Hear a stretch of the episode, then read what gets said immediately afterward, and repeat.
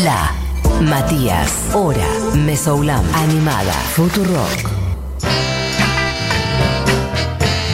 Y bien, amigues, bueno, cuando quedan 20 minutos para que concluya esta hora animada, es decir, en el tercio final de este programa, suena Aretha Franklin y si es jueves y suena Aretha es porque tenemos a la gran Barbie Recanati con nosotros. Barbie, ¿estás por ahí? ¿Cómo estás? Estoy por acá. Mati, no hablemos. Arranco. Arranco porque no voy a llegar. Hoy tenés una cantidad de data infernal. Sí, sí. No, y además quiero aclarar algo. Sí. Hoy tenía que traer mi segunda parte de la columna warholiana y hablar de Nico. ¿Es verdad? Me, pas- me pasaron dos cosas. ¿Qué? Esta semana que pasó fue la semana de lactancia. Ajá. Y el 9 de agosto fue el Día Internacional de los Pueblos Indígenas. Ciertamente.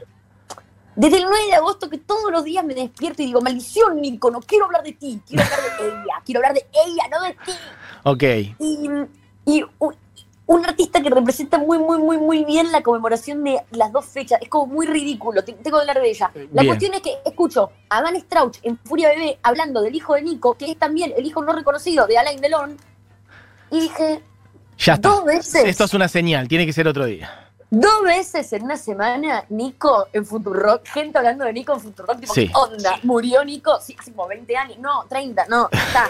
Ok. La semana que viene voy a hablar de Nico. La semana que viene voy a hablar de Nico. Y de hecho voy a aprovechar el pie que me dio eh, Vane en Furia Bebé y voy a hablar más de ese tema. Bien. Y voy a hablar de Nico. Pero hoy Vamos a hablar de otra cosa. De otra persona.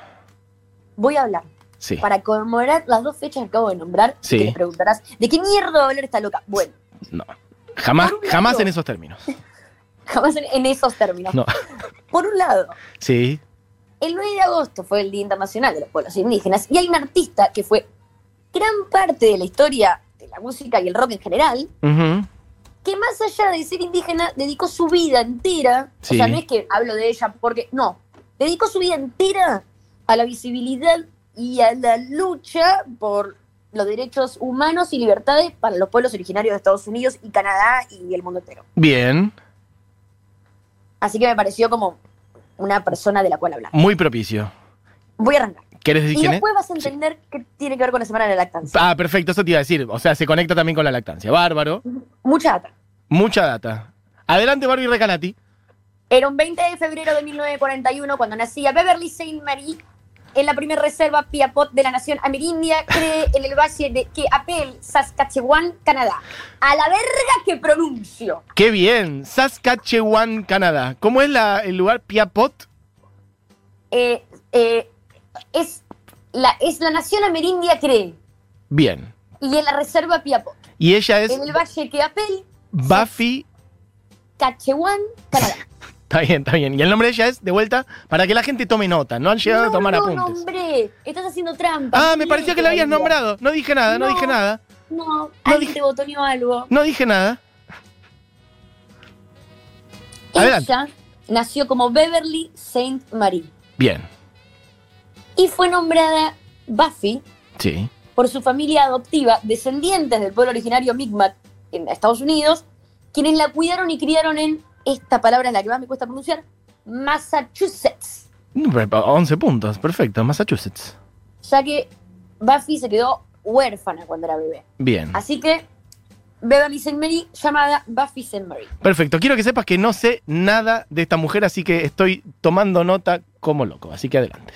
Perfecto. Ella de chica ya sentía un fuerte racismo porque estaba en Massachusetts y era la única indígena en un colegio, todos de blancos. Y también esta cosa de esto es música clásica, esto es literatura. Claro. Y a los tres años ya tocaba el piano de forma autodidacta y para los 16 años ya había inventado 32 afinaciones distintas de guitarra. Qué lindo. Otro, otro universo sonoro, digamos. otro universo sonoro. Y ella estaba muy obsesionada con que las cosas no eran como se las estaban enseñando en el colegio, o al menos era una versión muy pequeña de cómo ella realmente veía las cosas. Así que a esa edad se raja de nuevo para su pueblo donde es bienvenida y adoptada por el hijo del jefe Piapot de la nación Cree. Por lo cual ella queda muy arraigada con las dos realidades. O sea, queda como más que bienvenida, eh, eh, termina siendo la, la hija de, o sea, la nieta del jefe de la tribu donde ella venía, Ajá. Y al mismo tiempo tiene a su familia, que también es descendiente indígena de, otra, de otro pueblo originario, pero también es descendiente indígena, en Estados Unidos y vive en un mundo de blancos en Massachusetts. O sea, tenía las dos realidades muy presentes todo el tiempo y ella viajaba todo el tiempo a Canadá y estaba en contacto con, con su gente. Bien. La cosa es que a partir de este momento, ella como que su vida entera se divide como en dos caminos paralelos. El de la música folk, del que te voy a hablar ahora, y el de su activismo por los derechos de los pueblos originarios, que ella los logra entrecruzar todo el tiempo. Bien. Y las cosas que logran los dos mundos son muy increíbles. O sea, lo que hace por la música y lo que hace también por los pueblos originarios. Ahí voy. Sí. Por un lado, ella termina. Ay, Dios, ¿cómo me tengo que tomar aire? Ella termina sus estudios. Porque ¿sabes cuál es mi problema? ¿Cuál? Que yo te hablo, te Sí. hablo de como. Te quiero contar todo lo que tengo en mi cerebro, Sí. lo ordeno en tiempo presente y después te digo cosas que después no puedo volver atrás. Entonces necesito, bueno, ¿Por qué no? necesito empezar a escribir. Bueno, por un lado, despacio. Sí. en esta época ella termina de estudiar y se empieza a ir de gira por los cafés de Canadá tocando con la guitarra Sí. con sus colegas canadienses, Leonard Cohen, Neil Young y Johnny Mitchell. Ah, tranca, unos, unos pibitos. Nombres menores. Muy menores al lado de Saint Mary. Muy ¿Por menores. qué? Neil Young era su guitarrista. Bien.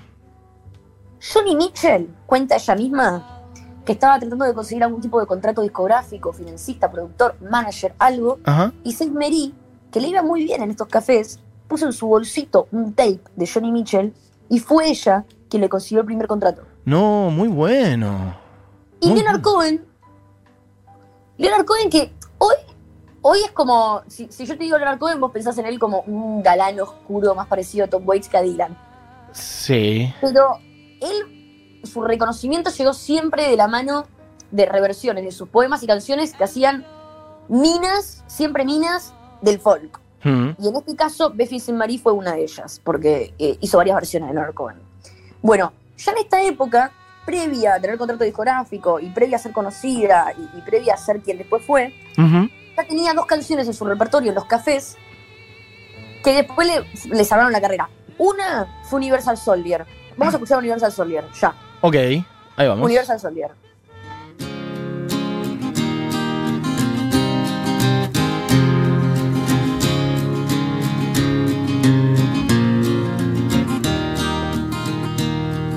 He's five foot two and he's six feet four. He fights with missiles and with spears. He's all 31 and he's only Bueno, basta, 17. búsquenla en Spotify por- porque me quedo sin tiempo. Bien, Bueno, perfecto. Mirá lo, loco, mirá lo loco que te voy a contar esta canción. Sí. Esta canción es un tema re de protesta y de hecho es uno de los más importantes de protesta dentro del folk y en Estados Unidos. Sí. Es un tema muy conocido. Ella lo escribe, el tema es una bomba dentro de los cafés donde ella se mueve, porque todavía no era una mina, eh, digamos, muy reconocida, pero sí la tenía grabado. Y la canción es censurada en la tele y en la radio. Ok. ¿Sabes a quién no censuran? ¿A quién? El cover que hace un año después Donovan. Ok. La versión de Donovan no es No, esa no censurada. la censuran. Entonces, esa la pega, la rompe, la ayuda un montón a Buffy a ser conocida. Lamentablemente Buffy vende las regalías de esta canción por un dólar. y No, después típico. vuelve a comprar por 20 mil, en fin, otro tema, otra columna. Oh, Pero se vuelve muy popular por esta canción. bien. Tanto que en la misma época ella se queda sin voz de tanto cantar, tiene que empezar a tomar codeína, se vuelve adicta, Oh. se recupera, escribe la canción Codeine, Sí. todo esto en menos de un año. Y el tema termina en manos de Grant Parsons, Janis Joplin, Barracudas, de Charlatans, Courtney Love y también de nuevo Donovan. Gente que hace versiones de esta canción, estás diciendo. Sí, Ok. bueno. Ya está, ya era una mina conocida, una mina muy conocida. Sí. Más, o sea, le, hace- le hicieron covers 40 años después, pero ya en esa época Janis Joplin, ya era una mina conocida. Seguro. En el 65, antes de estos covers igual, en el Sí. 65 lanza su segundo disco. Ok. Todo esto que te conté fue entre 62 y 64. ¿ok? Bien. Perfecto. La canción que está en este disco del 65 es Until It's Time for You to Go, que termina en manos de Nancy Sinatra, Barbara Streisand, Elvis Presley, Bette Davis y una versión que a mí me gusta muchísimo de Roberta Flack. Que sabes que no hay tiempo para escucharla, pero la podemos poner de fondo mientras Un hablamos. poquito de fondito, 10 segundos.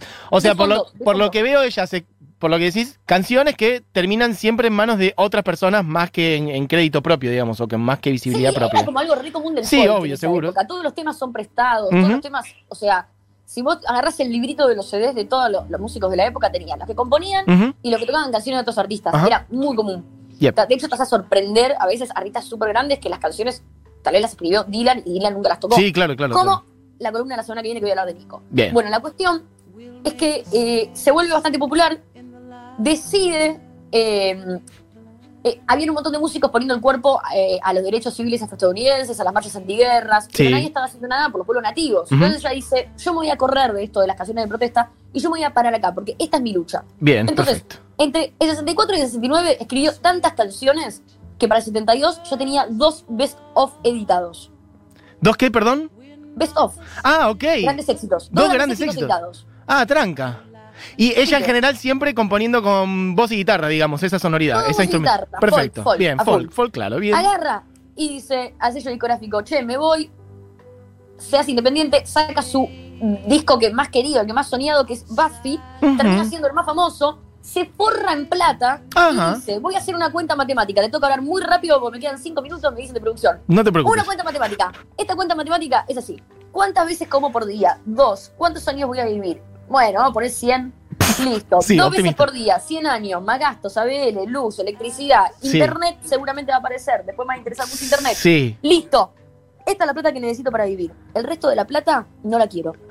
Y arma una beca escolar llamada Nijiwan Foundation for American Indian Education. Ah, no, la Y esto no fue ni cerca lo último enorme que hizo por los pueblos nativos, ya que hasta el día de hoy Saint Mary se dedica a diferentes formas a la docencia, formación, capacitación de infantes indígenas en todo el mundo. ¡Para! ¡Para! ¿Qué tiene que ver esto con la semana de la lactancia, Mati? Sí, el- me estoy preguntando eso. Bueno, en el boom de la fama le ofrecen trabajar en Plaza Sésamo. Ella aprovecha y hace de ella misma cantando canciones y enseñándole a las niñas que el pueblo indígena existe, que está re mega estereotipado y que es enorme en Estados Unidos y Canadá. Claro. Entonces se transforma en uno de los personajes fijos de Plaza Sésamo con este personaje de ella que es ella misma en realidad. Para, Y momento. les enseña. Plaza Sésamo, los Muppets, correcto. Sí. Eso estamos diciendo. Y ok, y aparece ella no, con. no solo- pero sí. Yo no sé, por eso no sé mucho, te pregunto. O sea, ¿es lo mismo o no es lo mismo? Nunca sé. Es medio lo mismo. pero Es sí, medio no. lo mismo, perfecto, bueno. Y ella aparece, cuando me decís que la contratan, etcétera, como aparece ella o le pone voz a un, No, a un no, personaje. sí, ella. En plan, Sésamo era muy común que estaba Sí, sí, sí, por eso. de otros animales. Bien, Entonces, ella empieza a hablar sobre, les enseña eh, canciones y sobre eh, las naciones y las costumbres y todo. sí. La cuestión es que en el medio se embaraza y le dice a los guionistas, che, estoy embarazada, está bueno incorporar esto al programa. Ok, le dice, listo. La cosa es que Ah. tiene al bebé Bien. y el personaje Big Bird, que es un pájaro amarillo gigante, Sí. Sésamo, Sí. listo. Se pone celoso, hace como un sketch donde se pone celoso como si fuera un hermano mayor que se pone celoso por el bebé. Ok. Ella pela la teta en el medio del show, nadie sabía que esto iba a suceder, y empieza a darle la teta al bebé. Punk rock. hermana del mundo. En un lugar, atención, Mati, lo que te voy a contar. Sí, En un lugar donde no solamente era tabú la lactancia, sí.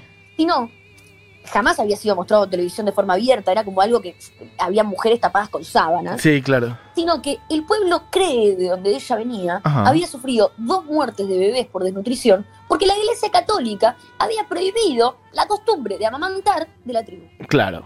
Bueno, clave entonces O sea, lo que hizo. ¿Esto más o menos en qué año fue? ¿70, 80? Ya. 76. 76, perfecto. Bien. Bueno. Hace El- 25, 45 años que hizo eso en la televisión norteamericana. Ok, impresionante. Esto salió en todo el mundo.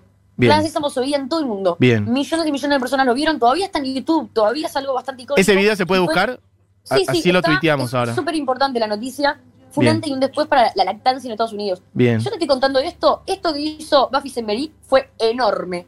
Todo lo que hizo antes también. La canción Universal Soldier fue una canción de protesta muy grande. Prácticamente le consiguió el primer contrato discográfico a Johnny Mitchell. Claro. Eh, fue una persona que visibilizó un montón de otros artistas y ya había generado una de las becas más importantes para indígenas y había generado un montón de lazos de educación para indígenas. Qué bien. 1976. Pero ¿sabes qué?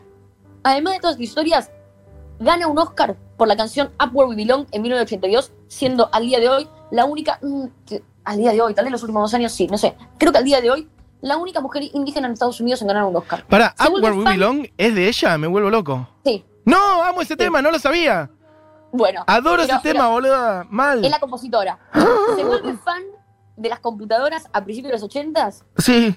Con una Macintosh en el 84 se transforma en una de las primeras artistas de arte digital. Ah, no, tuvo 17 vidas esta mujer. Al día de hoy, al día de hoy, se siguen exponiendo en los museos del mundo sus obras.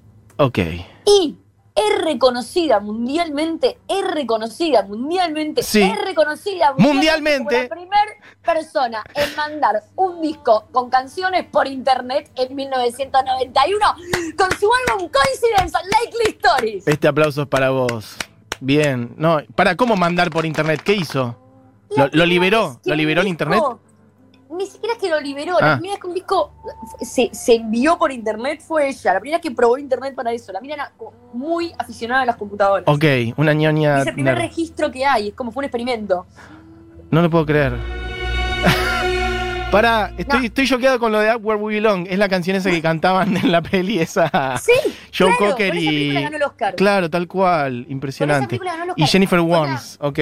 La tengo que escuchar ahora. Bien, sí. De nuevo, de Sí. nuevo, perdón, lo repito, pero fue la semana de lactancia. Sí, sí, sí, sí, sí.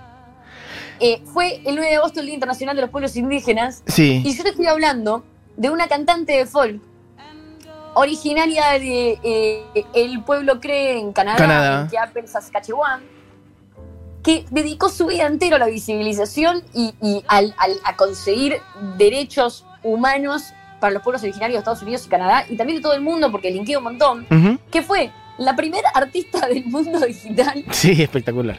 que es la única indígena en haber ganado un Oscar, que ayudó a que Johnny Mitchell existiera con su carrera, No, no, un escándalo. compositora de una de las canciones más importantes de protesta, Sí. canciones que ha cantado Elvis Presley, Nancy Sinatra, Barbara Streisand, Roberta Flack, Donovan, y la primera mujer en enviar un disco por internet, Por internet.